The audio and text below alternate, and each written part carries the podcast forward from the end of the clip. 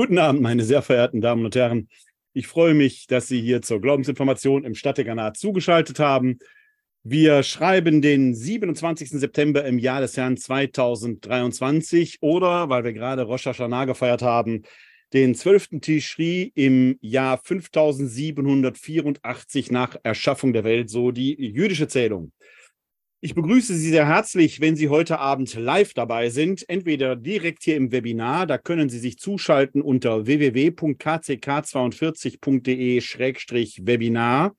Vielleicht schauen Sie aber auch live auf Facebook zu. Dann äh, begrüße ich Sie auch auf diesem Wege sehr herzlich. Dort können Sie mir auch gerne einen Gruß in die Kommentarzeile hineinschreiben. Ich freue mich natürlich auch entsprechend über Likes oder wenn Sie das Video entsprechend teilen. Möglicherweise Schauen Sie sich aber auch die Aufzeichnung an, die wir immer kurz nach der Live-Übertragung via YouTube veröffentlichen oder Sie hören sich den Audiomitschnitt an, äh, den wir als Podcast veröffentlichen auf der Podcast-Seite podcast.pr-werner-kleine.de. Dort können Sie auch den ASS-Feed herunterladen oder Sie suchen im Podcatcher Ihrer Wahl die Glaubensinformation dann bekommen Sie automatisch die jeweils aktuellen Folgen als Abonnement zugespielt. In, äh, bei YouTube haben wir eine entsprechende Playlist mit allen Folgen der Glaubensinformation veröffentlicht. Da können Sie sich durchgucken. Sie kommen auf diese Playlist, wenn Sie diesen QR-Code einscannen, dann kommen Sie direkt dorthin. Gerade in den letzten Wochen habe ich wieder einige Grüße aus dem deutschsprachigen Bereich erhalten, aus Graz, aus der Schweiz, aus Süddeutschland und auch aus dem hohen deutschen Norden, aus Varell. Dort äh, gibt es äh, fleißige Zuschauer. Sie alle seien mir herzlich auf diesem Weg gegrüßt. Wie auch immer, wann auch immer, wo auch immer Sie zuschauen. Die Glaubensinformation läuft ja mittlerweile als rein, Entschuldigung, als rein digitales Format. Äh, wir hatten früher ja einen strengen Wechsel zwischen bibeltheologisch und systematisch-theologischen Armen, denn das können wir etwas auflockern. Wir hatten auch früher einen thematischen Turnus, weil das ursprünglich mal in der Live-Version eine, äh, ein Glaubenskurs äh, für Taufbewerber war. Da wir hier mit der Glaubensinformation seit der Corona-Pandemie komplett ins Digitale gewechselt sind, können Sie sich da auch Themen wünschen, die wir dann in der nächsten Saison hier berücksichtigen können. Die ersten Wünsche sind auch schon eingetroffen, interessante Themen dabei. Wenn Sie entsprechende Wünsche haben, theologische Fragen, die Sie an mich äh, richten wollen, Feedback zu den einzelnen Folgen, Kritik, konstruktiv immer sehr willkommen, dann nutzen Sie folgende E-Mail-Adresse info at katholische-citykirche-wuppertal.de info at katholische-citykirche-wuppertal.de Dort können Sie mir dann sehr gerne Ihre Themenanregungen, Ihre Kritik, Ihre Rückmeldungen, Ihre Fragen, was auch immer schicken. Soweit die Vorrede. Heute Abend geht es um das Thema Hat Jesus Gemeinde gewollt? Von der Jesusbewegung zu ersten Ansätzen einer kirchlichen Institutionalisierung. Und dieser Abend ist in gewisser Weise die Fortsetzung der letzten Glaubensinformation, die wir vor drei Wochen hatten. Da ging es ja um die Frage, wie wir innerhalb der Kirche strukturiert sind. Das Thema lautete damals Schwestern, Brüder, Brüderer. Da ging es um die Frage, welche Rolle spielen Priester. Und da kam just aus Kreisen der Priester Fragen, weil ich ja dort, wie auch sonst in meinen Artikeln, schon mal von der ontologischen Superiorität spreche. Und es kommt dann immer wieder die Frage auf, und ich bin einigermaßen verwundert über diese Frage, weil doch gerade zum Verständnis des priesterlichen Amtes, man hat doch mindestens fünf Jahre Theologie studiert, eine dreijährige pastorale Ausbildung gemacht. Im Weiheritus kommt das durch die Handauflegung zum Tragen. Eigentlich lebt das gesamte Priesteramt in der römisch-katholischen Diktion. Bei den Orthodoxen ist das anders, aber in der römisch-katholischen Diktion lebt es gerade von dem, was das Zweite Vatikanische Konzil, und diesen Text habe ich beim letzten Mal ja zitiert, in Lumen Gentium unter der Nummer 10 sagt, das besondere Priesteramt unterscheidet sich von dem des allgemeinen Priestertums nicht bloß dem Grade, sondern dem Wesen nach. Nicht bloß dem Grade. Da ist also schon mal eine hierarchische Unterscheidung. Es ist dort ja auch vom hierarchischen Priesteramt die Rede. Also es geht schon dem Grade nach um eine Überordnung aber die ist eben nicht nur dem Grade, sondern dem Wesen nach. Wesen, das steht im lateinischen Text des Konzilstextes Lumen Gentium das Wort Essentia. Und da entbrennt jetzt der Streit drum, kann man Essentia tatsächlich damit ontologisch übersetzen? Ja, kann man, muss man, denn Essentia ist Latein und ontologisch, onto, äh, ist quasi das griechische Äquivalent. Aber damit auch die letzten Zweifler unter den geweihten Häuptern hier, das ist ja interessant, dass gerade die das nicht so wahrhaben wollen. Das ist ja ein Teil des Problems, das wir in der Kirche haben. Äh, der Kirchenrechter Norbert Lüdecke hat das in einem äh, Vortrag, den er hier in Wuppertal äh, gehalten hat, gesagt, da sind die besonders gefährlich und da kann man ist ein bisschen was dran. Damit auch die letzten Zweifler hier ähm, dann vielleicht etwas ruhiger oder vielleicht auch unruhiger schlafen können, nachdem wir sie das sehen. Es gibt zu diesem Text, wie so oft, natürlich entsprechende Auslegungen, Interpretationen. Das ist ja auch ein äh, römisch-katholisches Spezifikum, dass jeder Text natürlich interpretationsbedürftig ist. Und über Interpretationen können wir füglich streiten. Das Jüdische, ich habe nicht umsonst am Anfang das jüdische Datum erwähnt, lebt vom interpretativen Streit. Und man streitet dort respektvoll. Man lässt also auch gegenteilige Interpretationen sehr gerne stehen und entsprechend gelten. Das ist bei uns Katholiken etwas schwierig, weil wir spätestens seit dem Unfehlbarkeitsdogma Vatikanum I 1870-71 ein authentisches Lehramt haben, das die verbindliche Interpretation vorgibt. Das übt in persona der Papst himself aus. Aber natürlich sind die vatikanischen Behörden entsprechend äh, da auch in Anschlag zu bringen. Und hier gibt es jetzt zu diesem Thema einen wichtigen Text, den blende ich Ihnen sehr gerne mal ein, damit Sie den sehen können von der Kongregation für den Klerus ein Direktorium für Dienst und Leben der Priester. Das ist hier der entscheidende Text. Und Sie sehen schon, dass ich hier oben mal das Wort ontologisch als Suchbegriff eingegeben habe. Das kommt in diesem Text siebenmal vor. Nicht alle sieben Stellen sind für uns relevant. Aber wir gucken uns mal die schönsten an. Damit Sie den Text selber hinterher nachlesen können, füge ich Ihnen den Link zu diesem Text. Das ist die deutsche Übersetzung des lateinischen Originals von der Homepage des Vatikan. Also näher dran kommen Sie quasi nicht. Gucken wir uns die Stellen mal an. Da finden wir hier unten direkt einen Satz, der für uns wichtig ist. Da heißt es, aus theologischer Sicht des geweihten Priestertums als, jetzt kommt's, ontologische Teilhabe am Hauptsein Christi jedoch ist das Gebet des geweihten Amtsträgers ganz abgesehen von seiner moralischen Situation in vollem Sinngebet Christi mit derselben Würde und derselben Wirksamkeit. Dieser Satz hat angesichts des massenhaften Missbrauchs durch Kleriker im wahrsten, Sinn in, äh, im wahrsten Sinne des Wortes in sich, weil hier bewusst auf das abgesehen von der moralischen Situation abgehoben wird. Die ontologische Veränderung, die ontologische Erhöhung des Priesters durch die Weihe übertrumpft jede Moral. Das muss man sich mal reinziehen, ist geltende katholische Lehre. Das bestärkt das, was ich beim letzten Mal gesagt habe, als es um Schwestern, Brüder und Brüderer ging. Also wer hier noch einen Zweifel hat, dass das aus Lumen Gentium 10, das nicht bloß dem Grade, sondern dem Wesen nach, das lateinische Essentia ontologisch ist und damit eben auch eine Superiorität gemeint ist, kann hier entsprechend fündig werden. Schauen wir aber mal weiter. Dann geben wir hier noch entsprechend einen Satz, auch in eben jenem Direktorium.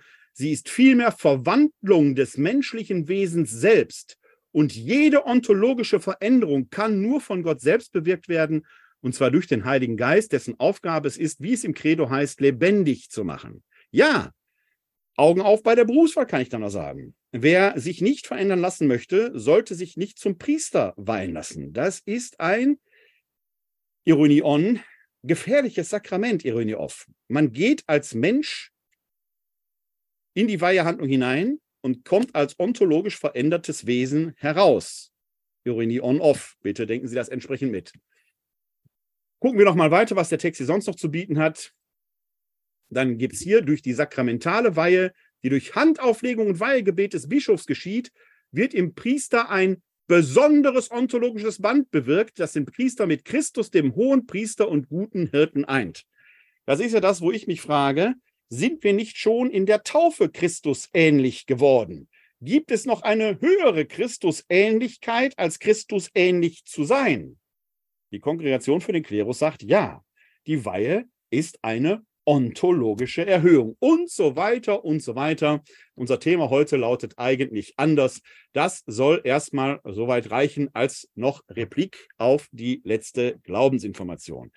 Wer sich da also noch etwas vertiefen möchte, äh, kann dort in das Direktorium für den Klerus hineinschauen. Den Link finden Sie später entsprechend in den Shownotes zu dieser Sendung.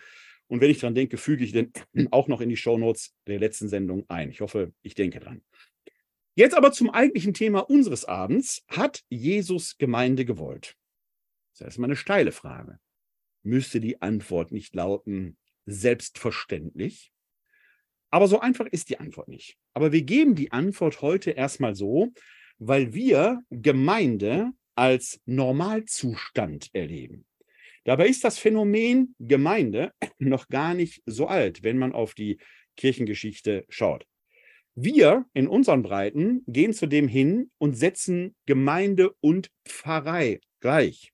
Wir haben dafür sogar ein Wort, Pfarrgemeinde und Pfarrgemeinderat. Deshalb, weil kirchenrechtlich einer Pfarrei immer ein Priester als Pfarrer vorstehen muss. Das ist nicht delegierbar. Ist in den letzten 30 Jahren in vielen Bistümern in unseren Zeiten, wo dann die Priesterzahlen sinken, das Problem entstanden, dass die Bereiche immer größer werden mussten. Und diese Angst geht natürlich immer um, weil für die Gläubigen vor Ort die Kirche im Dorf, ihre Gemeinde, natürlich etwas ist, was am Herzen liegt.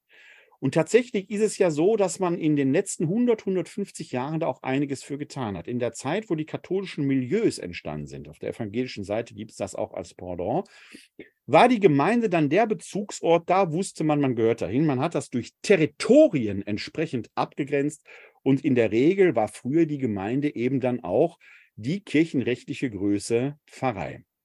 Vielen Bistümern geht man mittlerweile da aber andere Wege, weil man natürlich Gemeinden unter der Leitung eines Pfarrers äh, nicht beliebig vergrößern kann. Irgendwann gehen die Bezugsorte verloren. Deshalb trennt man zunehmend den Begriff Pfarrei von dem Begriff Gemeinde ab. Da werden in Bistümern unterschiedliche Modelle gepflegt. Ich habe gerade, äh, glaube gestern gelesen, dass in meiner Heimatgemeinde in Essen-Altendorf jetzt ein ehrenamtliches Team die Leitung der Gemeinde übernommen hat, die zur größeren Pfarrei gehört, die mehrere Stadtteile in meiner Heimatstadt Essen umfasst. Man muss also jetzt lernen, dass Gemeinde und Pfarrei keine kongruenten Begriffe mehr sind, sondern wir haben die Pfarrei, die durchaus auch eine pastorale äh, Konnotation hat, aber primär eben auch eine rechtliche Größe ist, eine Verwaltungsgröße ist unter deren Ebene sich mehrere Gemeinden abbilden. Das ist noch so neu, dass manche Herzen und manche Köpfe da noch nicht mitkommen. Aber da passiert etwas. Aber emotional ist diese Idee der Gemeinde, wie wir sie heute als, ich sag mal, Gott gegeben betrachten, das ist natürlich jetzt in dicke Anführungszeichen gesetzt, ein Phänomen, das so in den 60er, eigentlich in den 70er, 80er Jahren nach dem Zweiten Vatikanischen Konzil entstanden ist. In dieser großen Aufbruchszeit wo dann auch das Volk Gottes, die sogenannten Laien, des, der Begriff Laie kommt hier nicht von Nichtfachmann, sondern vom griechischen Wort Laos, das Volk, ja Verantwortung in Gemeinden übernommen haben. Die Zeit der Gemeindekatechese, wo nicht mehr sonntags der Pastor die Christenlehre oder der Kaplan veranstaltete, sondern wo Männer und Frauen aus der Gemeinde, oft Väter und Mütter, die Kommunionkinder, die Firmenbewerberinnen und Bewerber entsprechend auf die Sakramente vorbereiteten in den Gemeinden vor Ort. Das hat unser Denken und Fühlen geprägt und spätestens seit den 90er Jahren und mit einer Beschleunigung in den Nullerjahren bis in die Gegenwart hinein, wenn wir auf die sehr extrem hohen Austrittszahlen gucken, die wir doch in der römisch-katholischen Kirche, aber auch in anderen Kirchen haben, dann äh, ist das mit Händen zu greifen, dass dort äh, Absetzbewegungen stattfinden, die deutlich machen, dass diese Bindung an die Gemeinde so nicht mehr da ist. Das hat vielfältige Ursachen. Es gibt hochinteressante Statistiken, die zeigen, es sind primär die Bindungen vor Ort, die für den Kirchenaustritt äh, verantwortlich sind, aber eben auch äh, zum Beispiel, dass Menschen gar nicht glauben und dann sagen, ich brauche den Verein äh, eigentlich nicht. Und ähnlich wie das mit einem Fitnessstudio ist, in das man nicht mehr geht, wo man sich dann die Abogebühr spart, spart man sich ja auch die Kirchensteuern. Es sind Erfahrungen vor Ort, negative Erfahrungen mit dem hauptamtlichen Personal, die dann zum Austritt motivieren. Seltener Bischöfe. Da muss man sich klar machen. Ich lege Ihnen gerne mal eine PDF-Datei auch in die Show Notes. Die stammt äh, von äh, Dr. Höpsch, der im Maxhaus in äh, Wuppertal, äh, in, in, Entschuldigung, in Düsseldorf arbeitet, kleine freudscher kleiner freudscher Versprecher. der äh, uns KGI Fide-Stellenleiter hier im Bistum vor einigen Wochen äh, mit einem sehr bemerkenswerten und interessanten Klausurtag über dieses Thema informiert hat. Diese, äh, dieses Paper, das ich da äh, zum Download bereitstelle, äh, stammt eben auch in dem Sinne nicht aus seiner Feder. Er hat da einiges aus anderen Büchern zusammenkopiert, aber es sind sehr gut die Austrittsgründe hinterlegbar. Und nicht alles, was man denkt, was für Austritte zugänglich war und ist, spiegelt sich dort wieder. Man muss sich natürlich auch klar machen, wenn jemand, der Pfarrer, ein verdientes Gemeindemitglied fragt, warum bist du aus der Kirche ausgetreten, dann wird dieses Gemeindemitglied nicht sagen, ich würde mir das Geld sparen, sondern es wird irgendwelche anderen Dinge sagen. Da sagt man die Dinge, die in der Öffentlichkeit diskutiert werden. In anonymen Befragungen spiegelt sich das so nicht wieder. Ja, der Missbrauch ist ein großes Thema. Ja, der Umgang mit Homosexualität ist ein großes Thema, aber auch erst in dem Moment, in dem es in den öffentlichen Diskurs eingegangen ist. Vor allen Dingen sind es die Erfahrungen vor Ort, da wo überhaupt Gründe genannt werden. 70 Prozent der Ausgetretenen benennen überhaupt keine Gründe. Da weiß man gar nicht, warum die entsprechend ausgetreten sind. Aber wir merken hier, dass dort Absetzbewegungen stattfinden und da kommt die Gemeinde, unterschieden von der Pfarrei, die Pfarrei natürlich sekundär auch, die Gemeinde durchaus in die Krise. Man versucht in den pastoral-theologischen Diskursen der Gegenwart dem auf vielfältige Weise zu begegnen, indem man das Marketing der Kirche versucht zu verbessern, indem man besondere Gemeinden gründet. Hier sind solche Projekte wie Fresh Expressions oder Kirche hoch 2 oder Zeitfenster in Aachen zu nennen, die immer wieder versuchen, Gemeinde da mit neuem Drive zu versehen. Das gelingt auch mal mehr oder weniger gut, ist aber oft sehr abhängig von den handelnden Personen vor Ort, den Haupt- wie den Ehrenamtlichen, wo bestimmte Settings sind, kann da tatsächlich im Einzelfall etwas wachsen. Es ist aber in der Regel eben nicht kopierbar und übertragbar auf andere Situationen, weil da die entsprechenden äh, äh, Parameter unter Umständen anders sind. Gerade in den letzten Wochen hat in Hannover wieder eine entsprechende Konferenz, die sogenannte Dennoch-Konferenz, stattgefunden, wo man auch versucht hat, da nochmal eine neue Belebung äh, hineinzufinden. Aber selbst da sagen zum ersten Mal Teilnehmer selbst, eigentlich sind wir hier ein besonderes Biotop, wo man sagen muss, wir haben Ideen und vielleicht bilden wir auch eine solche Gemeinde ab, aber es erreicht nicht mehr die Milieustrukturen, die wir im 19. oder im 20. Jahrhundert haben. Offenkundig ist es nicht alleine das Marketing, das die Kirche bestimmt. Vielleicht muss man, und das wird ein Teil des Themas des heutigen Abends sein, sogar generell mal die Frage stellen, nicht nur, hat Jesus Gemeinde gewollt, wollte der überhaupt Gemeinden, sondern ist die Kirche selber überhaupt der Zweck? Oder was ist Kirche überhaupt? Vielleicht muss man diese Grundsatzfrage stellen. Da wollen wir uns heute Abend auf die Reise gehen.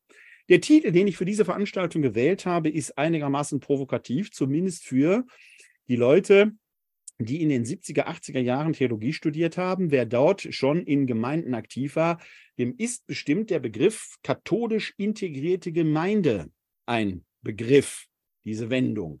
War damals ein Idealmodell mit einer Zentrale in München, wo man versuchte, ein urchristliches Lebensmodell ähm, äh, zu ähm, propagieren und auch zu leben, ist mittlerweile vollkommen in Verruf geraten. Es gibt einen hochinteressanten Podcast, der von den missbräuchlichen Strukturen in der katholisch integrierten Gemeinde berichtet.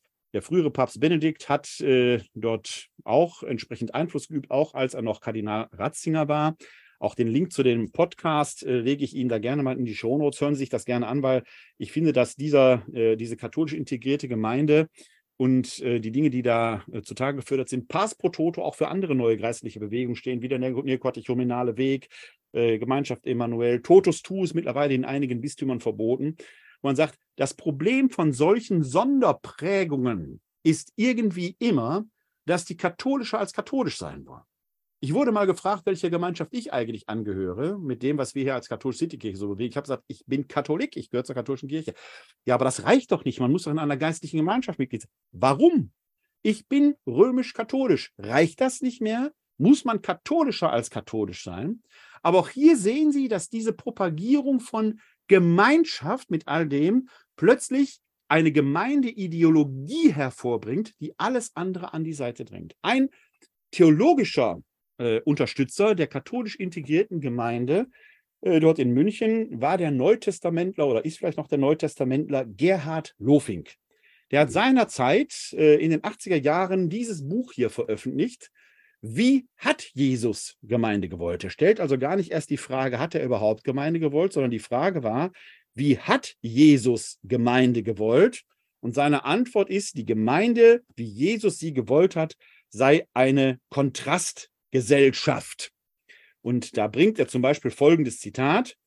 Es gäbe ein Grundprinzip, das man die Heiligkeit der Gemeinde nennen könnte.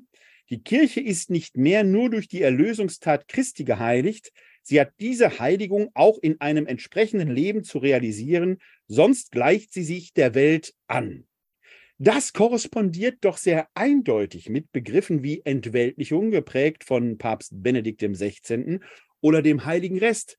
Das ist ja auch eine Ideologie gerade von traditionalistisch geprägten Christinnen und Christen, die sich mit dem äh, Schrumpfungsprozess der Kirche schnell damit zu abgeben ab, äh, können, indem sie sagen, dann sammelt sich halt der Heilige Rest. Das ist aber genau nicht der Auftrag, den wir Christen haben. Denn im Markus-Evangelium heißt es, und den Text schauen wir uns gleich nochmal an, aber ich zitiere hier schon, im Markus-Evangelium heißt es am Ende, im 16. Kapitel, Vers 15, geht hinaus in alle Welt und verkündet allen Geschöpfen das Evangelium. Das ist der Auftrag. Verkünden allen Geschöpfen in aller Welt sich da in einen heiligen Rest zurückziehen und sich in der eigenen Heiligkeit zu suhlen und sich darin wohlzufühlen, ist mit Verlaub gesagt, wie soll ich das sagen? Ich bin ein Kind des Ruhrgebietes, ich versuche Deutsch zu sprechen. So ähnlich, als wenn man sich im eigenen Dünnschiss wälzt, es ist warm und weich, aber es fängt irgendwann furchtbar an zu stinken. Verzeihen Sie mir diesen doch sehr deutlichen Ausdruck. Nein, der heilige Rest ist, wenn überhaupt, die Keimzelle, das wieder neu aufbrechen muss. Es ist nicht für uns. Die Kirche ist, wenn überhaupt, für andere da. Die Kirche hat keinen Zweck in sich. Die Kirche ist eine Methode, ein Weg zu den Menschen. Und das versuche ich Ihnen hier zu untermauern, weil ich den Buchtitel von Gerhard Lofink, Wie hat Jesus Gemeinde gewollt, konterkariere und die Frage stelle, hat er überhaupt Gemeinde gewollt? Wie kam es zur Idee Gemeinde? Ich habe es vorhin schon angedeutet, wir bewegen uns hier im 19. Jahrhundert. Es ist die Zeit der industriellen Revolution. Die Gesellschaft hat eine sehr starke Milieuprägung erfahren. Es gab das Arbeitermilieu, es gab das protestantische Milieu, es gab das römisch-katholische Milieu und so weiter und so weiter.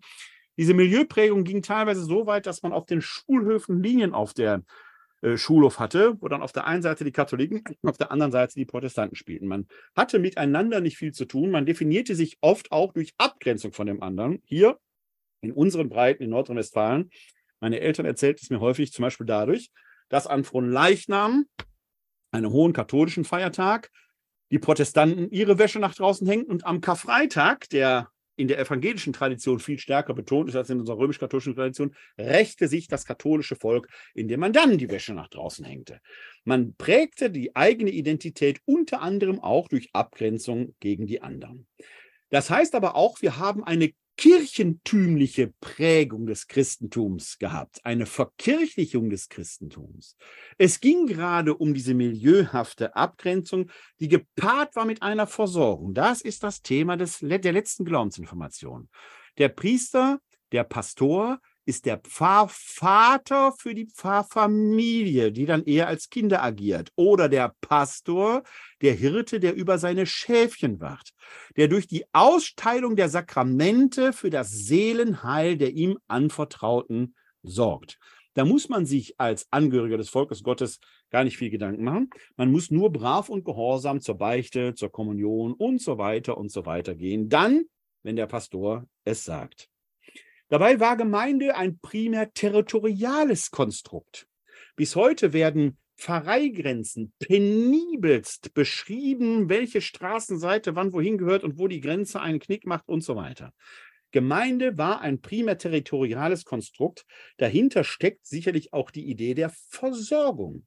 Jeder Katholik, jede Katholikin sollte wissen, wo sie hingehört. Wir kennen zwar keinen Pfarrzwang in der römisch-katholischen Tradition, ist in der protestantischen Tradition etwas anders.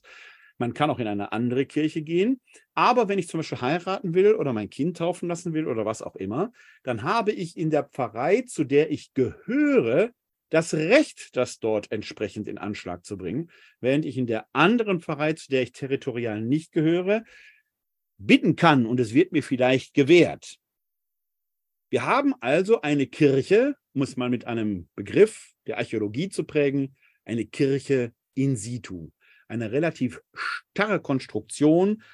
Die Frage ist, ist das der Idealfall des Kircheseins?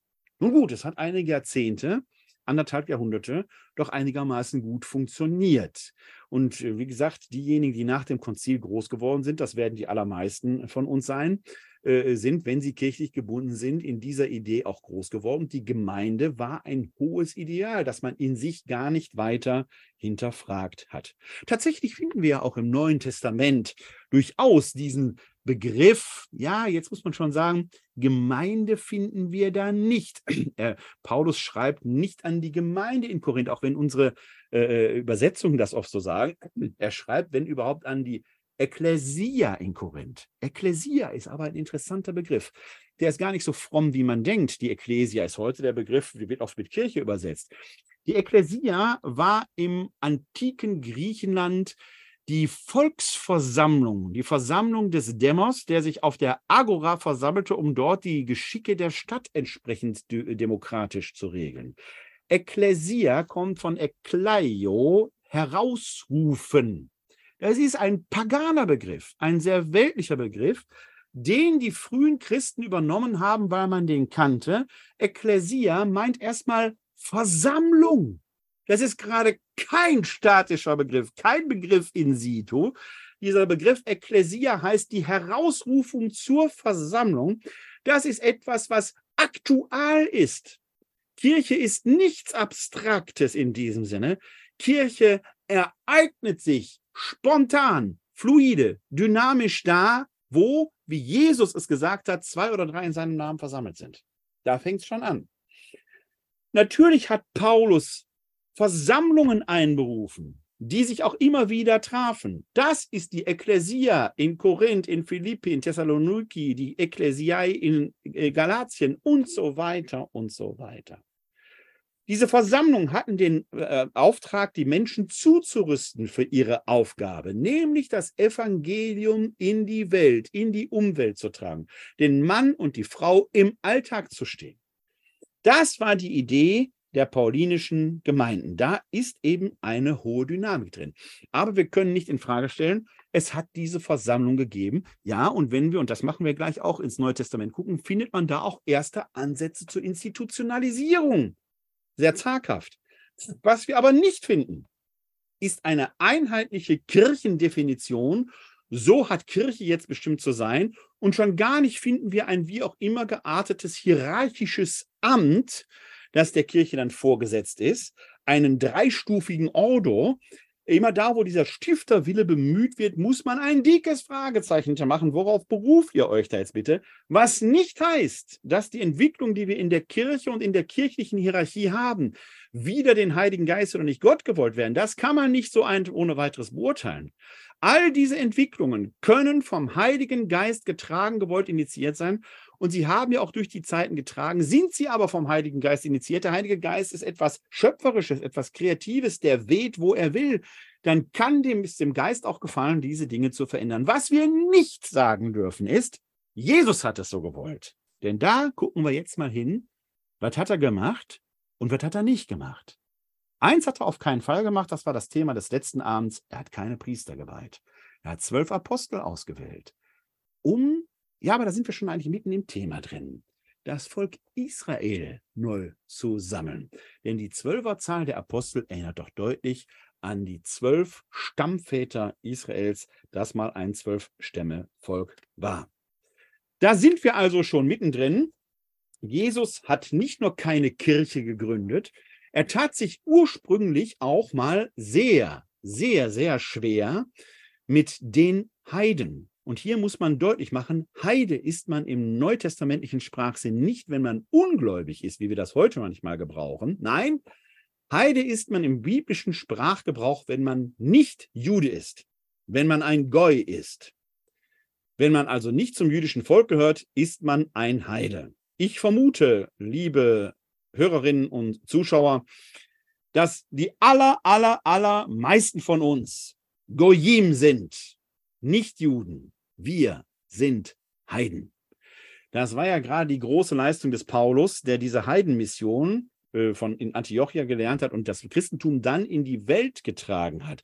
Ein großer Streit im frühen Christentum. Muss man nicht zuerst Jude werden, um getauft werden zu können? Weil die Grundidee der frühesten Kirche eben nicht war, eine Kirche zu gründen, die neben dem Judentum steht, sondern die, die getauft sind auf den Namen Jesu, verstanden sich als zum Volk Gottes, zum Volk Israel gehörig. Das wurde von vielen Israeliten, von vielen Juden nicht gutiert. Ein Streitfall, der schlussendlich ab dem zweiten Jahrhundert erst auseinanderdriftet.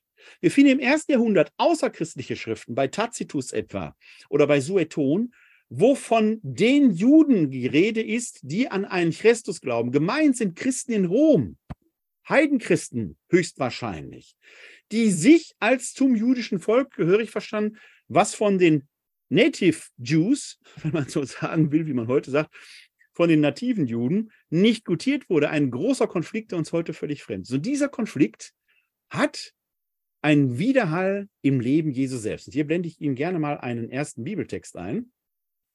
Da sehen Sie nochmal den Text von der äh, Glaubenskongregation, den wir vorhin hatten. Aber mir geht es jetzt hier äh, um diesen Text aus dem Matthäusevangelium. Hier geht es um äh, einen Konflikt zwischen Jesus und einer äh, kanaanäischen Frau, so heißt es im Matthäusevangelium. Wenn Sie im Markus-Evangelium nachschauen, äh, ist es dort eine syrophönizische Frau. Äh, es wird sich in der Historie um dieselbe Person gehandelt haben. Diese Information ist insofern interessant, als dass die Syrophönizierin bzw. die Kanaaniterin hier keine Jüdin ist. Sie ist also, wie Sie und ich, eine Heidin. Und die Geschichte lesen wir uns einmal kurz durch. Hier heißt es nämlich im Matthäusevangelium, Jesus ging weg von dort und zog sich in das Gebiet von Tyrus und Sidon zurück. Und siehe, eine kananäische Frau aus jener Gegend kam zu ihm und rief, hab Erbarmen mit mir, Herr, du Sohn Davids. Meine Tochter wird von einem Dämon gequält. Jesus aber gab ihr keine Antwort. Da traten seine Jünger zu ihm und baten, schick sie fort, denn sie schreit hinter uns her. Er antwortete, ich bin nur zu den verlorenen Schafen des Hauses Israel gesammelt, doch sie kam, fiel vor ihm nieder und sagte, Herr, hilf mir. Er erwiderte, es ist nicht recht, das Brot den Kindern wegzunehmen und den kleinen Hunden vorzuwerfen. Da entgegnete sie, ja, Herr. Aber selbst die kleinen Hunde essen von den Brotkrumen, die vom Tisch ihrer Herren fallen. Darauf antwortete ihr Jesus, Frau, dein Glaube ist groß, es soll dir geschehen, wie du willst. Und von dieser Stunde an war ihre Tochter geheilt. In einer früheren Glaubensinformation, wo es um die vermeintlichen Wundererzählungen geht, habe ich diese Geschichte mal etwas näher analysiert. Für uns in unserem Zusammenhang ist dieser Satz aus dem Munde Jesu im Angesicht einer heidnischen Frau interessant. Ich bin nur zu den verlorenen Schafen des Hauses Israel gesandt. Dieser Jesus von Nazareth, den wir wie selbstverständlich als unseren Heiland verehren, hat zu Lebzeiten Heiden erstmal zurückgewiesen. Sein Auftrag, so verstand er sich zu diesem Zeitpunkt am Anfang seines, relativ am Anfang seines Wirkens, verstand sich erstmal exklusiv zum Volk Israel gesandt.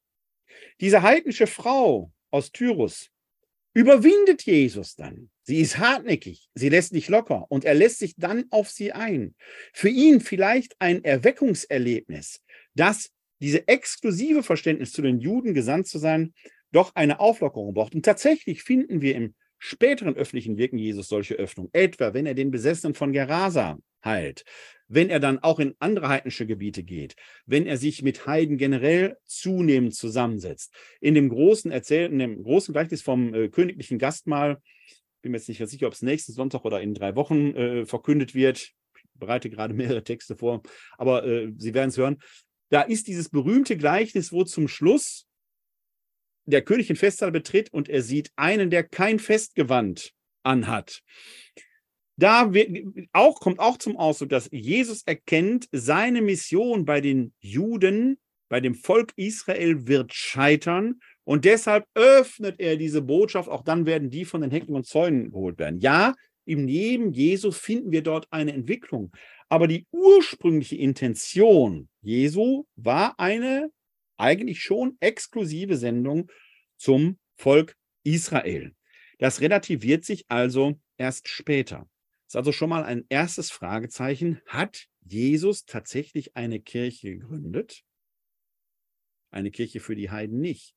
Denn das ist ja dann in der Frühzeit der Kirche, nach Ostern, als sich die ersten Gemeinden, die ersten Ekklesiai konstituieren, genau die große Streitfrage.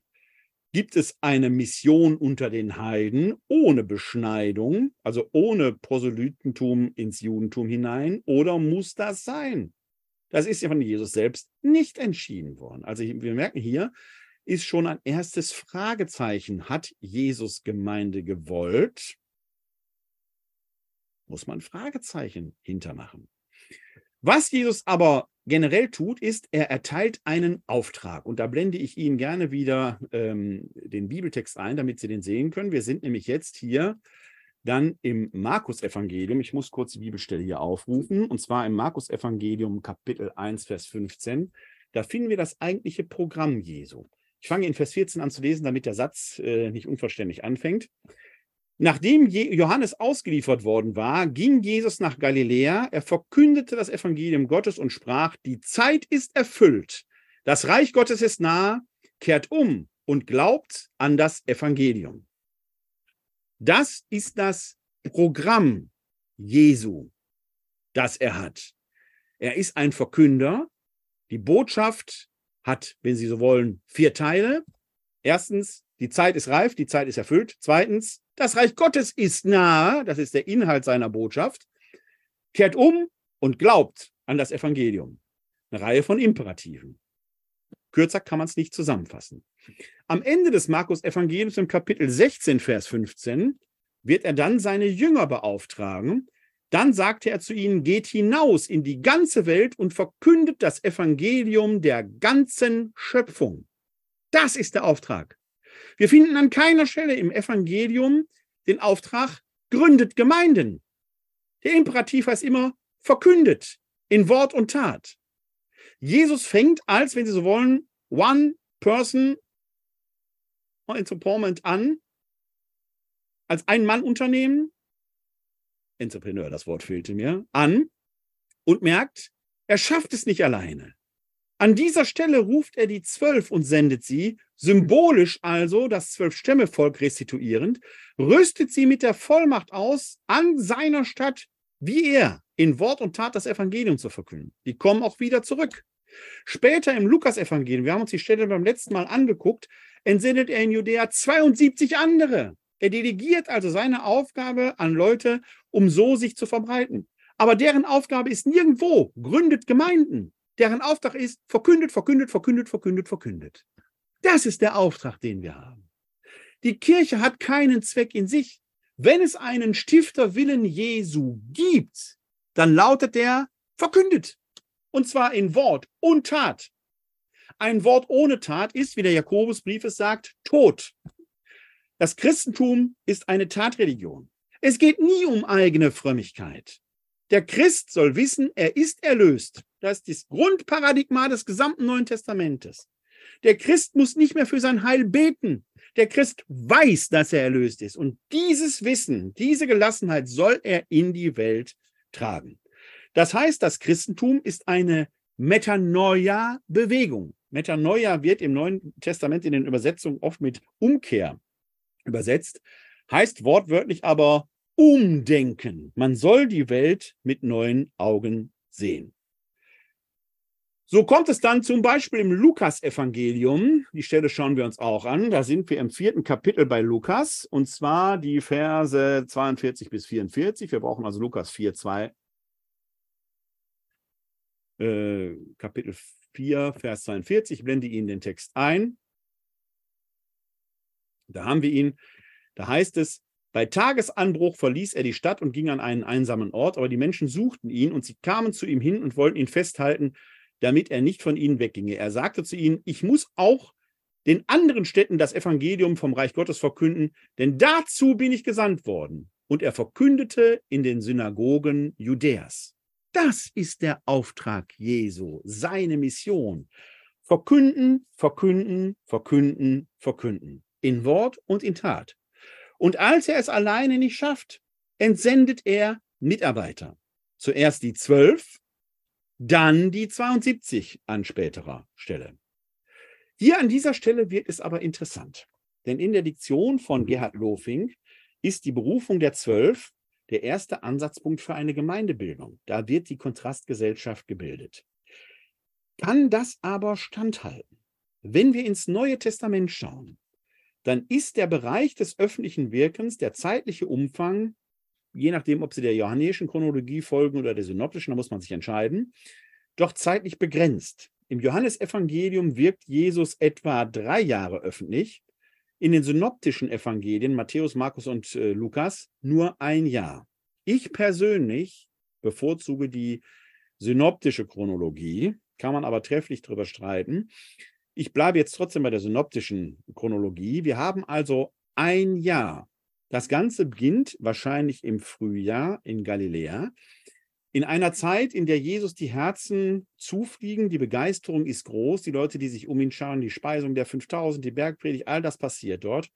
Wir nennen das in der neutestamentlichen Wissenschaft auch den galiläischen Frühling im Doppelsinn des Wortes. Zum einen, weil es sich um die Früh, das Frühjahr als Jahreszeit handelt, aber auch, weil es eine frühlingshafte Aufbruchsbewegung ist, die aber relativ schnell, wie das mit solchen enthusiastischen Aufbrüchen ist, an ihre Grenzen kommt.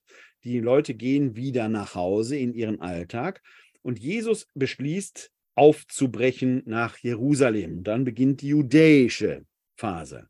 Im Lukas-Evangelium ist das im neunten Kapitel der Vers 51 auf den Punkt gebracht. Jesus beschließt, nach Jerusalem zu gehen, weil sich dort letzten Endes das Heil entscheiden wird. Denn seine Mission ist ja das Reich Gottes, wie ein Prophet unter die Völker zu bringen. Und ihm ist klar, er muss an diesen symbolischen Ort Jerusalem. Hier nimmt er seine Bewegung mit. Hier hinein gehören die Sprüche, nehmt eure Frauen nicht mit, jemand, der äh, noch seinen Vater beerdigen muss und so weiter, ist meiner nicht würdig. Es ist eine Bewegung, von der für Jesus offenkundig auch klar ist, die kann nicht ohne Konflikte laufen. Deshalb sind die, die bei ihm sind am Anfang, mindestens also der Zwölferkreis, durchaus auch kampfbereit. Dieses Apostelkollegium, es gibt eine eigene Glaubensinformation zu den Aposteln, da gehe ich da etwas näher drauf an auf ein. Ich verlinke das mal in, der, ähm, äh, in den Show Notes, äh, wo ich das etwas äh, stärker analysiere. Die Apostel sind ja kein frommer Haufen. Da sind Fischer vom See Genezareth. Da sind Zeloten, also Widerstandskämpfer drum. Bei Judas Iskariot, der eine besondere äh, Vertrauensstellung für Jesus hatte, ist man sich sogar nicht sicher, ob er nicht zu den Sikariern gehörte, also zu Leuten, die durchaus die römischen Soldaten angriffen. Was wir wissen ist, dass mindestens ein Teil der Apostel bewaffnet war. Ein Fischer vom See Genezareth, der Apostel Petrus, hat bei der Verhaftung Jesu ein Schwert zur Hand. Es liegt also durchaus nahe, dass die Botschaft Jesu, das Reich Gottes kommt, mindestens von einem Teil der Apostel missverstanden wurde als eine politische Größe. Die müssen hinterher viel Lehrgeld bezahlen. Aber es fällt noch etwas auf. Nachdem Jesus am Kreuz gestorben ist, kehren die Jünger, auch die zwölf, in ihre Heimat zurück. Die bleiben nicht in Jerusalem am Grab und gründen da eine erste Kirche. Nein, die gehen nach Galiläa zurück. Und diese Rückkehr wird in den Evangelien verschiedentlich beschrieben. Ich versuche Ihnen die Texte mal in Auszügen, äh, gucken wir uns die mal an. Wir beginnen mit einer kurzen Replik im Markus-Evangelium. Da sind wir auch wieder im 16. Kapitel. Da heißt es in Vers 7, wo haben wir es? Nun aber geht und sagt seinen Jüngern und dem Petrus, er geht euch voraus nach Galiläa, dort werdet ihr ihn sehen, wie er es euch gesagt hat. Im Matthäusevangelium finden wir im 28. Kapitel folgende Notiz im Vers 16. Die elf Jünger gingen nach Galiläa auf den Berg, den Jesus ihnen genannt hatte. Und im Johannesevangelium gibt es eine große Erzählung am See von Tiberias. Das ist der See Genezareth, also Galiläa, wo Jesus seinen Jüngern erscheint und mit ihnen dort ja zu Tisch sitzt am See Genezareth und Fisch isst. Das heißt, wir haben nachösterlich eine starke Tradition in Galiläa, am Ursprungsort der Bewegung. Bevor sich in Jerusalem am Pfingsttag die erste Gemeinde versammeln wird, wo 3000 Menschen getauft werden und man in da vielleicht von einer ersten Gemeinde, von einer Gründung oder einem Stehungsort der Kirche sprechen kann, keine Jerusalemer Tradition, sondern die kehren zurück nach Galiläa, zu ihrem Handwerk, zu ihren Fischernetzen, zu ihren Familien, die sie von da an auch mitnehmen werden. Schauen Sie alleine in eine bemerkenswerte Notiz im ersten Korintherbrief, da heißt es im Kapitel 9, Vers 5, blende Ihnen den Text sofort wieder ein. Da sollten Sie ihn sehen, 1 Korinther 9, 5. Da fragt Paulus die adressierte, die Adressaten in Korinth, haben wir nicht das Recht, eine Schwester im Glauben als Frau mitzunehmen, wie die übrigen Apostel und die Brüder des Herrn und wie Kephas? Kephas ist der hebräische Name für Petrus. Die haben also ihre Familien damit genommen. Auf der Wanderung nach Jerusalem verbietet ihnen Jesus, die Familien mitzunehmen. Ist das realistisch, dass zwölf Männer tatsächlich alles stehen und liegen lassen, ihre Familien im Riss lassen, um einem Prediger lebenslang hinterherzuziehen? Die Tradition zeigt eher, dass sie nach der Katastrophe in Jerusalem, nach dem Kreuzestod, erstmal das Weite suchen und trotz der Auferstehungserfahrung zurückkehren nach Galiläa. Nein, diese Berufung der Zwölf war für ein Projekt auf Zeit. Wie viel Zeit Jesus veranschlagt hat dafür, kann ich nicht sagen. Faktisch sind es nicht mehr als vier, fünf Monate gewesen. Die, die unterwegs waren, um in Judäa das Evangelium zu verkünden und dann am Pessachfest ja das Reich Gottes auszurufen, was dann für Jesus schlussendlich am Kreuz enden wird, während die Jünger selber bewaffnet bereit waren, für das Reich Gottes zu kämpfen. Das muss man sich mal klar machen.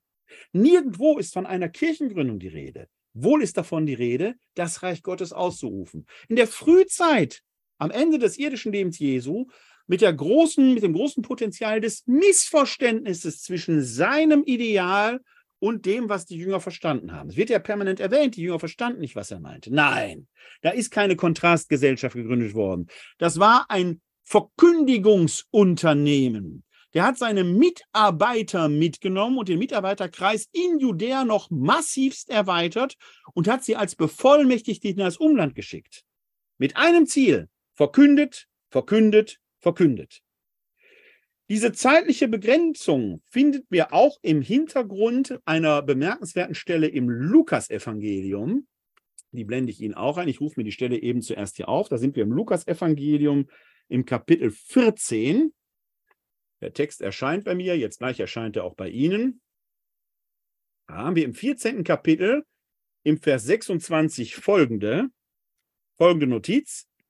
Wenn jemand zu mir kommt und nicht Vater und Mutter, Frau und Kinder, Brüder und Schwestern, ja sogar sein Leben gering achtet, dann kann er nicht mein Jünger sein. Wer nicht sein Kreuz trägt und hinter mir hergeht, der kann nicht mein Jünger sein. Kann man natürlich interpretatorisch so lesen, dass es hier um eine lebenslange Herausforderung geht an der allzu viele in Frömmigkeit gescheitert sind, weil Frommtümelei noch keine spirituelle Größe ist. Es macht aber Sinn, wenn Jesus weiß, ich habe hier einen begrenzten Zeitraum. Ich brauche eure komplette Aufmerksamkeit. Frauen und Kinder würden euch nicht nur ablenken, die würden sich möglicherweise mit in Gefahr bringen. Ich brauche euch an meiner Seite, um dieses nicht ganz konfliktfreie Projekt zu bewerkstelligen dann macht diese Weisung Sinn. Das Projektmotiv taucht aber auch wenige Verse später nochmal auf, nämlich in Vers 31 folgende. Da heißt es nämlich in einem Bildwort, wenn ein König gegen einen anderen in den Krieg zieht, setzt er sich dann nicht zuerst hin und überlegt, ob er sich mit seinen 10.000 Mann dem entgegenstellen kann, der mit 20.000 gegen ihn anrückt. Kann er es nicht, dann schickt er eine Gesandtschaft, solange der andere noch weit weg ist und bittet um Frieden ein Krieg, ein merkwürdiges Bildwort im Zusammenhang mit dem lieben Jesulein, vielleicht war der gar nicht so lieb, wie manche denken, ein Bildwort, das auch auf einen projekthaften Hintergrund schließen lässt. Jesus war klar, es geht um einen begrenzten Zeitraum, wo er die volle Aufmerksamkeit seines Schülers, seines Jüngerkreises braucht. Tatsächlich waren sich die Jünger bewusst, dass das Ganze ein Konfliktunternehmen ist und wie konfliktiv das Ganze ist, für die Jünger auch war. In dieser Zeit sehen wir an einer Notiz im Markus-Evangelium. Dort heißt es, ich blende Ihnen den Text aber erstmal wieder ein, im 14. Kapitel im Vers 47 finden wir folgenden Hinweis. Einer von denen, die dabei standen, zog das Schwert, schlug auf den Diener des Hohepriesters ein und hieb ihm das Ohr ab. Aus anderen Evangelien wissen wir, dass es der Petrus, der Kephas, war. Man war also kampfbereit und zwar spontan kampfbereit, zumindest die Jünger. Dass Jesus dann davor warnt, Gewalt auszuüben, weil es auch seiner Botschaft der Feindesliebe widerspricht, ist auf einem anderen Papier. Die Jünger waren kampfbereit. In einer Notiz im Lukas-Evangelium ermächtigt Jesus sogar die Jünger zur Selbstverteidigung, weil er sie auffordert, sich ein Schwert zuzulegen. Ist in diesen Zeiten enorm wichtig. Bei aller Feindesliebe, bei aller Friedensliebe ermächtigt Jesus die Seinen, sich selbst im Falle eines Falles verteidigen zu können. Er ist nicht dagegen. Er entscheidet sich für sich für einen anderen Weg. Er geht ans Kreuz, obwohl er im Garten Gethsemane den Vater bittet, dieser Kelch möge an ihm vorbeigehen. Es ist vielleicht auch ein Idealweg, aber er ermächtigt die Seinen, sich im Falle des Falles auch entsprechend zu verteidigen. Wogegen er sich hier an dieser Stelle wendet, ist das aktive Ausüben von Gewalt. Selbstverteidigung ist das eine, Angriff das andere. Selbstverteidigung ist auch im jesuanischen Sinne durchaus, sagen wir mal, möglich, auch wenn er für sich ein anderes Ideal anstrebt. Und in der Nachfolge Jesu könnte man sagen, ist dieses andere Ideal vielleicht auch der höhere Wert. Angriff konfliktiv ist auf keinen Fall erlaubt. Die Jünger jedenfalls missverstehen Jesus. Sein Auftrag ist verkündet, verkündet, verkündet. Und so wird Jesus am Kreuz enden, ohne je eine Kirche gegründet zu haben. Er hat eine Bewegung ins Leben gerufen. Und da steckt ja schon das Wegmotiv drin. Er hat eben kein Haupt, wohin er sein, äh, keinen Platz, wohin er sein Haupt legen kann. Es ist gegen die Idee einer In-situ-Gemeinde. Das frühe Christentum versteht sich als Weg. Und das prägt sogar die ersten nachösterlichen Christen. Wenn wir da zum Beispiel mal in die Apostelgeschichte schauen, da finden wir das sehr ausgeprägt in einer Notiz in der Apostelgeschichte Kapitel 9, Vers 2. Rufen wir den Text wieder auf und blende ihn Ihnen jetzt gerne ein. Da lesen wir, ich fange, Entschuldigung, an in Vers 1 zu lesen. Saulus wütete noch immer mit Drogen und Mord gegen die Jünger des Herrn. Er ging zum hohen Priester und erbat sich von ihm Briefe an die Synagogen in Damaskus, um die Anhänger des Weges Jesu, Männer und Frauen, die er dort findet, zu fesseln und nach Jerusalem zu bringen. Hier haben wir par excellence dieses Wegmotiv. Die frühen Christen sagten nicht, wir gehören zur Gemeinde X oder zur Gemeinde Y. Die sagten, wir gehören zum Weg Jesu. Wir sind Anhänger des Weges Jesu. Der Wandermissionar war der Prototyp. Man hatte sicherlich auch Standorte, wo Versammlungen stattfanden. Aber die Versammlung, die Ekklesia war etwas Dynamisches. Ohne die Versammlung von Menschen ist Gemeinde eine abstrakte Größe. Das kannten die frühen Christen gar nicht. Die Idee, das Volk, die, die Botschaft vom Evangelium des nahen Reiches Gottes unter das Volk zu bringen, prägte den Paulus so, dass es sein Bestreben war, diese Botschaft bis als Ende der Welt zu tragen. Sein Bestreben war nicht überall Gemeinden zu gründen. Sein Bestreben war, das Wort Gottes bis dorthin verkündet zu haben. Dass sich dann vor Ort Dependancen bildeten, ist ein sekundärer Nebeneffekt, weil wir da letzten Endes Orte haben, wo Menschen wieder zugerüstet wurden, in Wort und Tat das Evangelium ins Umfeld zu tragen. Dass das nicht ganz unerfolgreich sah, äh, war, kann man an den Briefanfängen der beiden Korintherbriefe lesen. Da können wir mal reinschauen. Wir fangen mit dem ersten Korintherbrief an. Moment, ich blende Ihnen den Text wieder ein. Der Briefanfang des ersten Korintherbriefes heißt noch, Paulus, durch Gottes Willen berufene Apostel Christi Jesu und der Bruder Sosthenes an die Kirche Gottes, die in Korinth ist. Die in Korinth ist. Die aktualisiert sich da. Gemeinde ist nicht in situ. Gemeinde ist immer in actu. Das ist die Ekklesia, die Versammlung, die sich in Korinth eben aktualisiert. Die Geheiligten in Christus, die berufenen Heiligen, mit allen, die den Namen unseres Herrn Jesus Christus überall anrufen bei ihnen und uns. Darum geht's. Verkündigung, den Namen Jesu anrufen. Gnade sei mit euch und Friede von Gott, unserem Vater und dem Herrn Jesus Christus. Jetzt gucken wir uns den Briefanfang des zweiten Korintherbriefes an. Der heißt, Paulus, durch Gottes Willen, Apostel Christi Jesu und der Bruder Timotheus an die Kirche Gottes, die in Korinth ist und an alle Heiligen in ganz Achaia. Gnade sei mit euch und Friede von Gott, unserem Vater und dem Herrn Jesus Christus. Aha, die Achaia. Die Achaia ist die Landschaft um Korinth herum. Ich sitze hier in Wuppertal. Und von Wuppertal könnte man sagen, wenn Wuppertal gleich Korinth ist, dann wäre die Achaia das Bergische Land. Sie können das jetzt auf die Orte, an denen Sie sich befinden. Wenn Sie in Varel zu gucken, ist das vielleicht äh, Ostfriesland, wenn ich das alles richtig verstanden habe. Wenn Sie äh, in äh, Graz zu gucken, vielleicht die Steiermark. Ich weiß es nicht genau, wie Österreich strukturiert, aber Sie verstehen, was ich meine. Wir haben eine Metropole, eine Stadt, Korinth. Dort hat Paulus das Evangelium zuerst verkündet. Es haben sich Erste aufgrund seiner Verkündigung bekehrt, die versammeln sich, rüsten sich zu und jetzt geht das in das Umland. Das Christentum verbreitet sich. Es ist in actu. Es verbreitet sich und ist weiter auf dem Weg. Selbst auf dieser Schicht ist Gemeinde noch keine kongruente Größe, die einen Sinn in sich hätte. Nein, Gemeinde ist immer nur dann wirksam, wenn sie auf dem Weg in actu ist. Und das lässt sich sehr schön an den ähm, Bibelanfängen da entsprechend äh, äh, des ersten, äh, den Briefanfängen im ersten Korintherbrief und im zweiten Korintherbrief nachlesen. Wir haben also eine Gemeinde in Aktu. Gemeinde ist nichts, was territorial in dem Sinne beschreibbar wäre, sondern Gemeinde ereignet sich da, wo zwei oder drei in seinem Namen versammelt sind.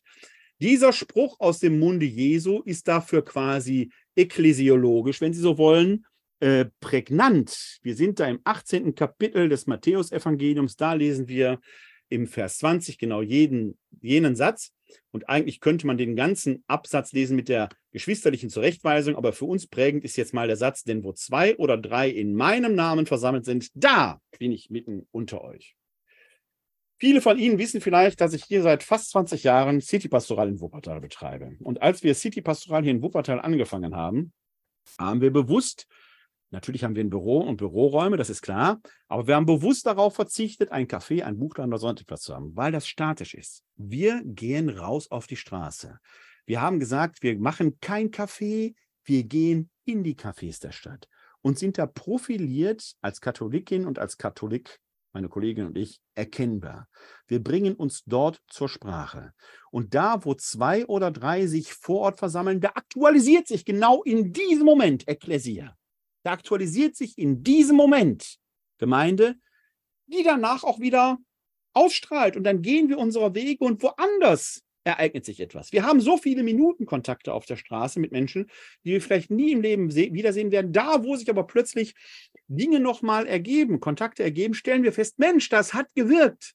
Das, was sich dort auf der Straße ereignet hat, ist in das Leben der Menschen hineingesucht und hat dort getragen. Das ist Kirche nicht die Gründung von starren Gemeinden.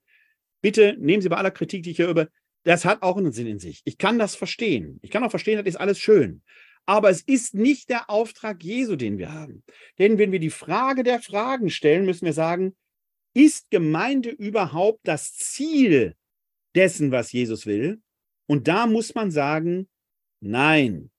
Jesus hat den Auftrag gegeben, zu verkünden in Wort und Tat. Diese Verkündigung führt auch dazu, dass sich Versammlungen bilden, Ekklesia, die den Zweck haben, sich selbst immer wieder zu vergewissern, sich selbst auch für den Alltag zuzurüsten. Wenn wir in die dogmatische Liturgiekonstitution des Zweiten Vatikanischen Konzils schauen, Sacrosanctum Concilium, dann ist die große Versammlung, die wöchentlich am Tag des Herrn stattfindet, die Eucharistiefeier, Quelle und Höhepunkt des gesamten christlichen Lebens. Quelle und Höhepunkt. Quelle, weil unser Alltagsleben von da ausgeht, das soll in den Alltag strahlen. Und Höhepunkt, weil unser Alltagsleben, unser Sehnen dann wieder hinkommt, weil wir dazu gerüstet werden.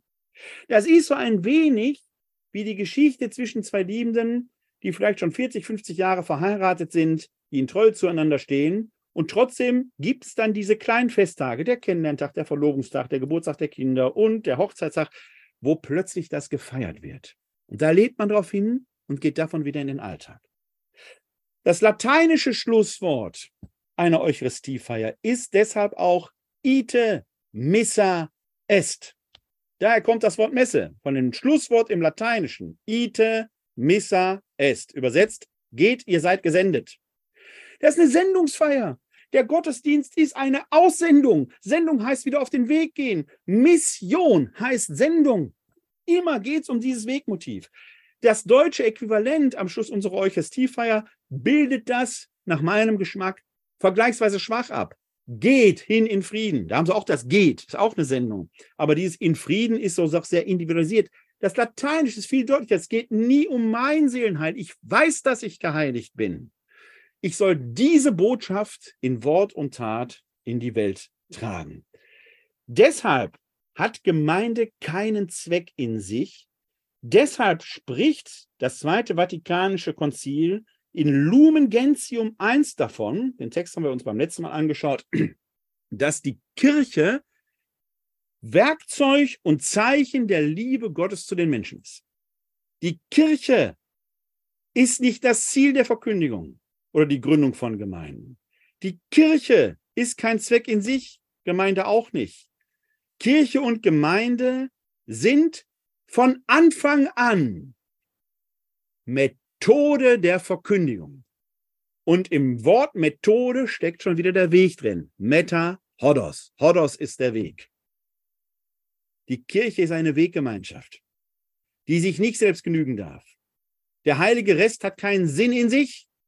Der heilige Rest wäre der letzte Kristallisationspunkt, das letzte Fünkchen Hoffnung, das das Evangelium wieder zur Explosion bringt. Wer sich als heiliger Rest selbst genügt, Wer sich als heiliger Rechtsrest in der eigenen Frömmigkeit suhlt, hat's nicht verstanden. Er ähnelt eher denen, an die sich der Hebräerbrief richtet. Jetzt kommt, wer länger zuschaut hier bei der Glaubensinformation weiß, dass das zu einer meiner Lieblingsstellen gehört, aber ich kann sie Ihnen und will sie Ihnen heute auch nicht ersparen. Da sind wir im Hebräerbrief 5, Vers 11 folgende. Da schreibt der Autor des Hebräerbriefes, darüber hätten wir noch viel zu sagen, es ist aber schwer verständlich zu machen, da ihr träge geworden seid im Hören. Das Hören, das Empfangen der Botschaft, die man weitertragen soll, das Hören muss natürlich der Verkündigung vorausgehen, das Lernen. Dafür ist auch die, unter anderem, die sonntägliche Versammlung wichtig. Denn obwohl ihr der Zeit nach schon Lehrer sein müsstet, braucht ihr von neuem einen, der euch die Anfangsgründe, in den Anfangsgründen der Worte Gottes unterweist. ihr seid solche geworden, die Milch nötig haben, nicht feste Speise. Denn jeder, der noch mit Milch genährt wird, ist unerfahren im richtigen Reden. Er ist ja ein unmündiges Kind. Feste Speise aber ist für Erwachsene, deren Sinne durch Gebrauch geübt sind, gut und böse zu unterscheiden. Die Aufgabe der Christinnen und Christen ist also, aus einem Schülermodus, aus dem Jüngermodus in den Zeugenmodus zu wechseln. Das ist das, was der Auferstandene nämlich mit seinen ehemaligen Jüngern macht. Da sind wir in der Apostelgeschichte direkt am Anfang, Apostelgeschichte 1, und dann ist es der Vers äh, 8. Ich blende Ihnen den Text ein. Apostelgeschichte 8, Vers, äh, äh Kapitel 1, Vers 8. Da sagt der Auferstandene zu seinen noch Jüngern, aber ihr werdet Kraft empfangen, wenn der Heilige Geist auf euch herabkommen wird und ihr werdet meine Zeugen sein in Jerusalem und in ganz Judäa und Samarien bis an die Grenzen der Erde. Erinnern Sie an das Markus-Evangelium. Verkündet das Evangelium allen Geschöpfen in der ganzen Schöpfung. An dieser Stelle passiert etwas Wichtiges. Wir haben Jünger, griechisch Mathetes, Schüler. An dieser Stelle werden aus Schülern Zeugen. Die werden ermächtigt, jetzt selber Verkünder zu sein. Aus den Mathetes werden Martyres, Märtyrer, Zeugen. Märtyrer ist nicht das eigene Leben aufs Spiel setzen, das vielleicht auch. Der Märtyrer ist erstmal ein Glaubenszeuge. Das ist das, was hier passiert. Wir erfahren in diesen Zeiten hier und da, auch in Augsburg und andernorts, äh, im Gebetshaus und so weiter von äh, Johannes Hartl, dass da Jüngerschaftsschulen stattfinden. Das geht nicht weit genug. Jünger ist man und bleibt man Schüler. Wir sollen aber zu bevollmächtigten Zeugen werden. In einem römisch-katholischen Leben, in der protestantischen Tradition ist das ähnlich, aber ich bin halt Katholik, ist man quasi Schüler bis zur Firmung. Mit der Firmung wird man beauftragt, selber das Evangelium wie von Amts wegen in der Öffentlichkeit mit Wort und Tat zu verkünden. Dabei ist die Tat vielleicht sogar das Wichtigere, denn ich sage mal, von mir erwarten Sie, dass ich Ihnen von Jesus erzähle, aus der Bibel zitiere, wenn Sie beim Aldi an der Kasse sitzen oder hinter einem Bankschalter stehen und würden dort Ihre Kundinnen und Kunden mit Gelob Jesus Christus begrüßen, könnte das etwas schräg kommen. Es geht eher um die Art, wie wir leben. So wie Papst Paul VI. den Evangelii Nuntiandi sagt, das Erste und Wichtigste ist das Zeugnis ohne Worte. Und erst wenn das Zeugnis ohne Worte die Fragen hervorbringen. Auf der anderen Seite, dann sollen wir ausdrücklich Rechenschaft über unseren Glauben ablegen. Das müssen wir allerdings auch können. Dafür ist die Versammlung wichtig. Dafür ist Katechese wichtig. Dafür ist Unterweisung wichtig. Dafür ist Predigt wichtig. Dafür ist die Feier der Liturgie in der Eucharistie wichtig, weil wir da den Grund und das Geheimnis unseres Glaubens, Kreuzes und Offenlegung Christi Sonntag für Sonntag vergegenwärtigen und uns vergewissern. Aber das hat keinen Zweck in sich. Die Gemeinde hat keinen Zweck in sich. Da, wo die Gemeinde keine Werke der Verkündigung nach außen vollbringt, wird sie sterben. Und vielleicht ist ein Großteil der gegenwärtigen Krise der Kirche genau hierin begründet. Wenn wir in die Kirchengeschichte der neutestamentlichen Zeit weiterschauen, dann sehen wir, dass sich da natürlich irgendwann auch Strukturen herausbilden. Die Zeiten eines euphorischen Anfangs haben ihre Berechtigung. Aber wir Menschen sind so, gerade weil wir soziale Wesen sind, dass sich früher oder später immer Institutionalisierungsprozesse allein aus soziologischen Gründen abspielen. Da sind wir, was das Neue Testament angeht, in der Zeit der sogenannten Pastoralbriefe. Dazu gehören die beiden Timotheusbriefe und der Titusbrief. Und wir schauen jetzt mal pars pro toto in den ersten Timotheusbrief hinein wo wir ähm, Teil, also ähm, schon ein Teil, einen ausgeprägteren Teil dieser Institutionalisierung erleben. Wir lesen jetzt mal unter der merkwürdigen Überschrift Kampf gegen Falschlehrer, was der Autor des ersten Timotheusbriefes dort an den Adressaten schreibt. Bei meiner Abreise nach Mazedonien habe ich dich ermahnt, in Ephesus zu bleiben, damit du bestimmten Leuten verbietest, falsche Lehren zu verbreiten und sich mit Fabeleien und endlosen Geschlechtereien abzugeben, die nur Streitfragen mit sich bringen, statt dem Heilsplan Gottes zu dienen, der sich im Glauben verwirklicht. Das Ziel der Unterweisung ist Liebe aus reinem Herzen, gutem Gewissen und ungeheucheltem Glauben. Davon sind aber manche abgekommen und haben sich leerem Geschwätz zugewandt. Sie wollen Gesetzeslehrer sein, verstehen aber nichts von dem, was sie sagen und worüber sie so sicher urteilen. Die Gegenwart der Kirche und ich spreche jetzt hier wirklich nur als Katholik. Das könnte man für den Protestantismus wahrscheinlich ähnlich sagen. Aber ich spreche jetzt für den, äh, für den katholischen Bereich. Wir streiten im synodalen Weg über Strukturfragen. Wir streiten über Fragen, wer wann wo wie zur Weihe zugelassen wird und stellen gar nicht mehr die Frage, ist die Frage einer Weihe, siehe die letzte Glaubensinformation, überhaupt noch das, was heute trägt oder müsste man da nicht viel grundsätzlicher ansetzen? Wir streiten über die Frage äh, der äh, Segnung von gleichgeschlechtlichen Paaren, ohne überhaupt mal die Ehrenrunde zu drehen, wer segnet da überhaupt wen? Ich lege Ihnen einen Link in die Shownotes zu meiner letzten Kolumne, die ich in der Westdeutschen Zeitung schreibe, wo ich das mal versuche aufzudröseln. Wieso, wieso muss man Paare segnen, egal ob homo oder heterosexuell? Die Paare müssen sich gegenseitig segnen. Denn ein Segen bedeutet füreinander Segen werden. Da muss doch der Ulf den Ingo segnen, die Lise, die Lotte und die Susanne äh, ihren Manfred und vice versa. Darum geht's doch. Ich muss doch nicht in einem Klerikalgestus denen die Hände auflegen. Ich stelle mich doch zwischen die. Ich, die beiden müssen füreinander zum Segen werden. Das ist möglich. Das ist biblisch begründbar. Das könnten wir tun, ohne in große Konflikte zu geraten. Stattdessen machen wir einen Riesenaufriss und es ähnelt genau dieser Situation, äh, vor der hier äh, der Timotheus gewarnt wird. Es sind Fragen um Gesetz und Struktur, aber die eigentliche Verkündigungsfragen nach außen passiert nicht mehr. Wir geben ein Bild der Zerstrittenheit ab und zwar nicht einer lebendigen Streitkultur, die fruchtbar wäre. Nein, wir heben Gräben aus, wo man der, auf der einen Seite Steine auf die andere schmeißt und zurück. Ist das etwas, wo Sie als Außenstehende, Außenstehende hätte Lust mitzumachen? Was für ein Bild geben wir nach außen ab? Ist das die Verkündigung des nahen Reiches Gottes, der, wo jeder auf der Seite Recht haben will? Im Judentum weiß jeder Rabbi, auch wenn der anderer Meinung ist als äh, der andere Rabbiner und wo lebendig gestritten wird, es könnte sein, dass ich im Irrtum bin. Haben wir bei uns das verlernt, die Frage zu stellen, es könnte sein, dass ich im Irrtum bin, egal auf welcher Seite Sie stehen? Das ist die Frage, weil wir uns als Kirche selbst eingerichtet haben. Wir geben kein gutes Zeichen mehr nach außen ab. In eben jenem äh, ersten Timotheusbrief lesen wir dann auch noch eine weitergehende Notiz. Da sind wir im dritten Kapitel. Und dort sind es die Verse 14 bis 16. Da schreibt der Autor an den Timotheus, ich schreibe dir das in der Hoffnung, schon bald zu dir zu kommen. Falls ich aber länger ausbleibe, sollst du wissen, wie man sich im Haus Gottes verhalten muss, welches die Kirche des lebendigen Gottes ist, Säule und Fundamente der Wahrheit. Wahrhaftig, Groß ist das Geheimnis unserer Frömmigkeit. Es wurde offenbart im Fleisch, gerechtfertigt durch den Geist, geschaut von den Engeln, verkündet unter den Völkern, geglaubt in der Welt, aufgenommen in die Herrlichkeit. Auch hier sehen Sie nicht, gegründet in Gemeinden.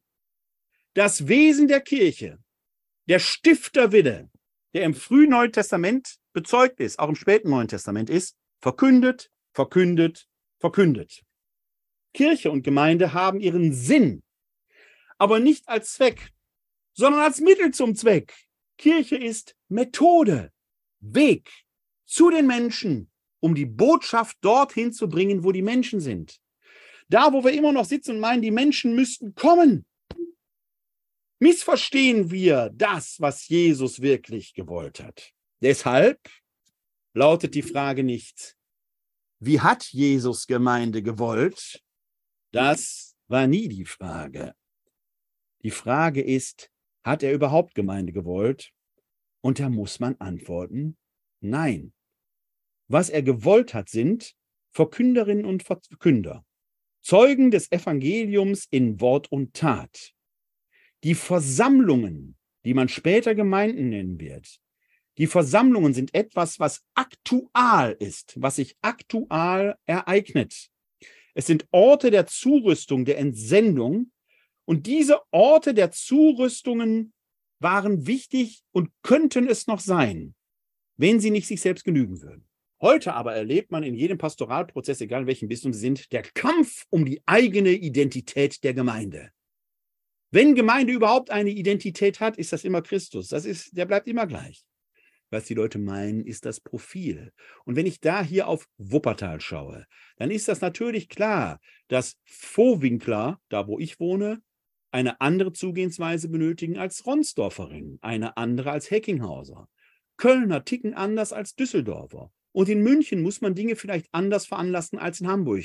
In Deutschland sowieso anders als in Lateinamerika, weil die Mentalitäten unterschiedlich sind. Ja, Kirche ist vielfältig und die Wege sind viele, die zum Herrn führen. Und diese Wege vor Ort mit den Menschen zu suchen, das ist der Auftrag der Kirche. Was aber immer bleibt, ist die Botschaft vom nahen Reich Gottes. Das ist die Konstante.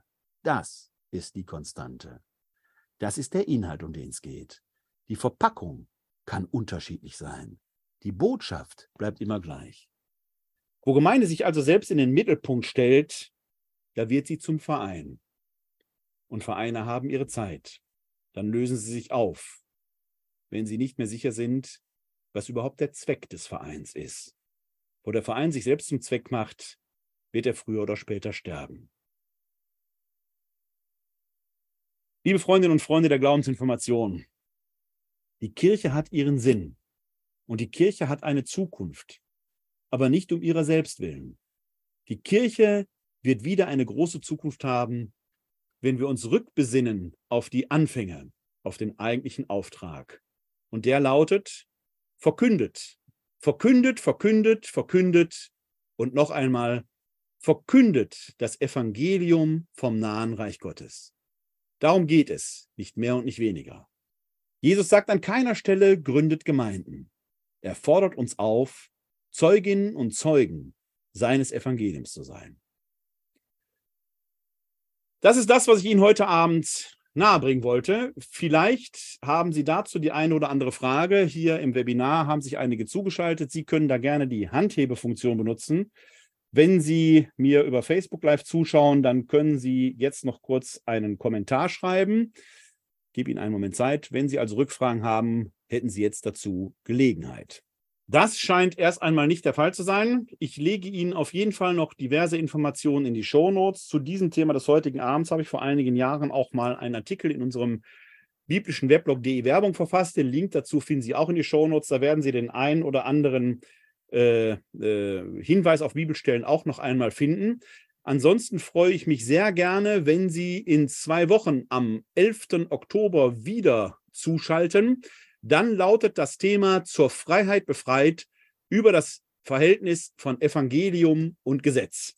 Da sind wir auch noch in der frühen Kirche, denn das war vielleicht der Grundkonflikt des frühen Christentums. Wie wichtig ist der Nomos, die Torah, das Gesetz, wie Paulus es nennt?